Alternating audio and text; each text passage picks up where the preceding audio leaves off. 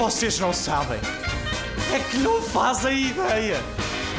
Não vos passa pela cabeça as coisas que me acontecem. Os meus colegas Américo e Jorge chatearam-se por causa de uma rapariga e começaram a brigar-se. Garanto teu, isto não vai ficar assim, diz um. Ai, não vai não, exclamou o outro. Vai inchar e ficar negro.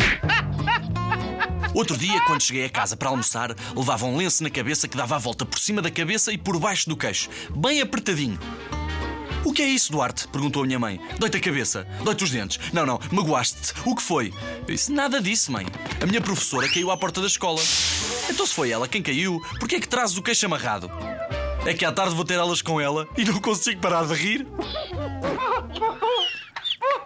Depois disto, a voltar para a escola no autocarro, diz-me o Diogo: Eu não sabo. E eu corrigiu, não é? Não é eu não sabo, é eu não saibo. Uma senhora que estava atrás de nós corrigiu-nos. Não é eu não sabo, nem eu não saibo. E eu pergunto: Então como é que se diz? Responde a senhora: Eu não sei.